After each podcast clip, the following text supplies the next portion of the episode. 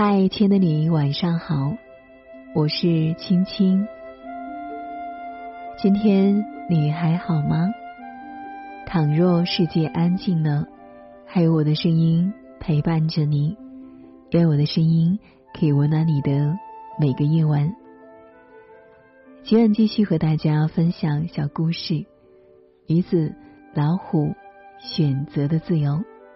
希望你会喜欢，一起来听。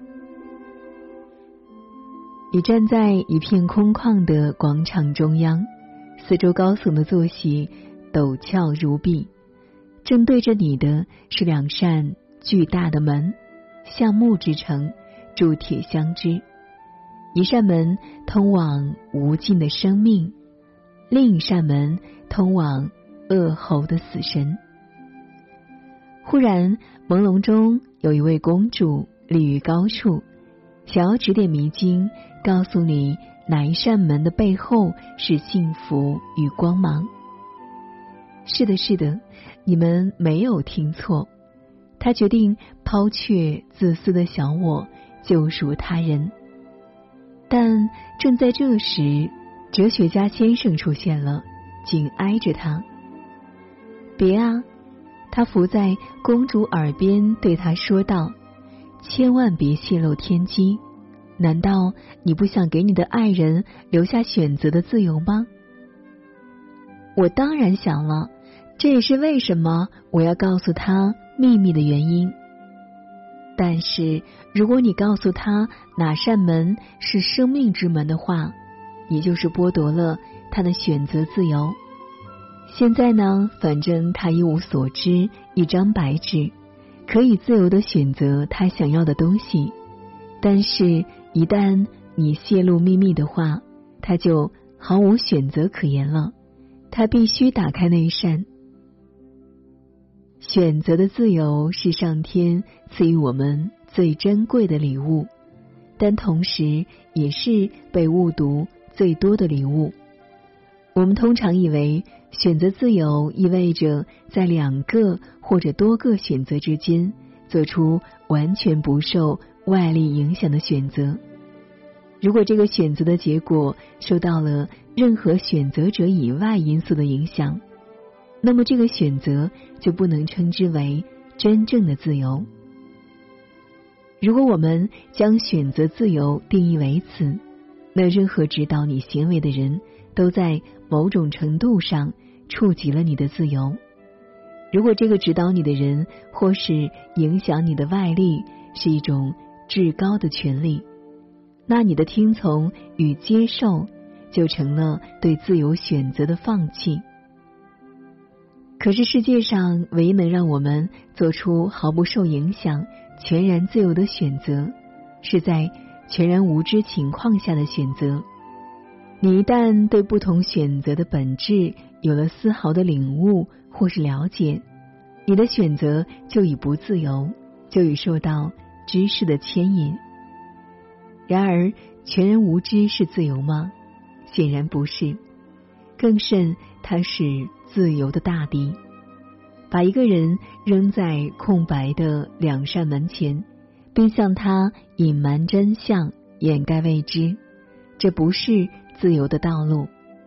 相反，这是禁锢了他，奴役了他，让他遭受无常的捉弄。如果我们告诉他门后的秘密，那么我们对他才是赠予了最高程度的自由，不是让他在两种可能之间做出选择，而是选择一条符合他内心真实渴求与向往的路。出埃及记中，上帝对摩西说：“把他们带到西奈山，我将给他们。”许许多多的戒律，如此，可为什么还是把出埃及看作是自由呢？因为自那以后，我们明白了什么能做，什么不能做，什么能带我们前往灵魂的深处，什么会让我们背道而驰。我们也因此有了更少的选择，更深的自由。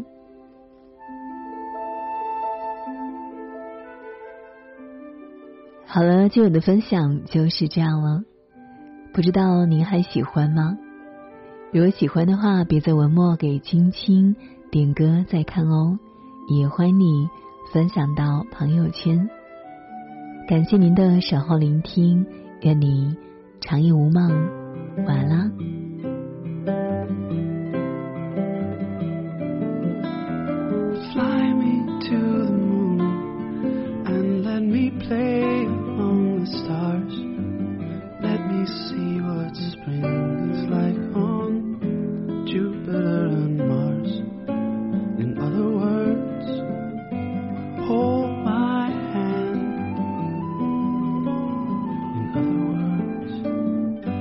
baby, kiss me.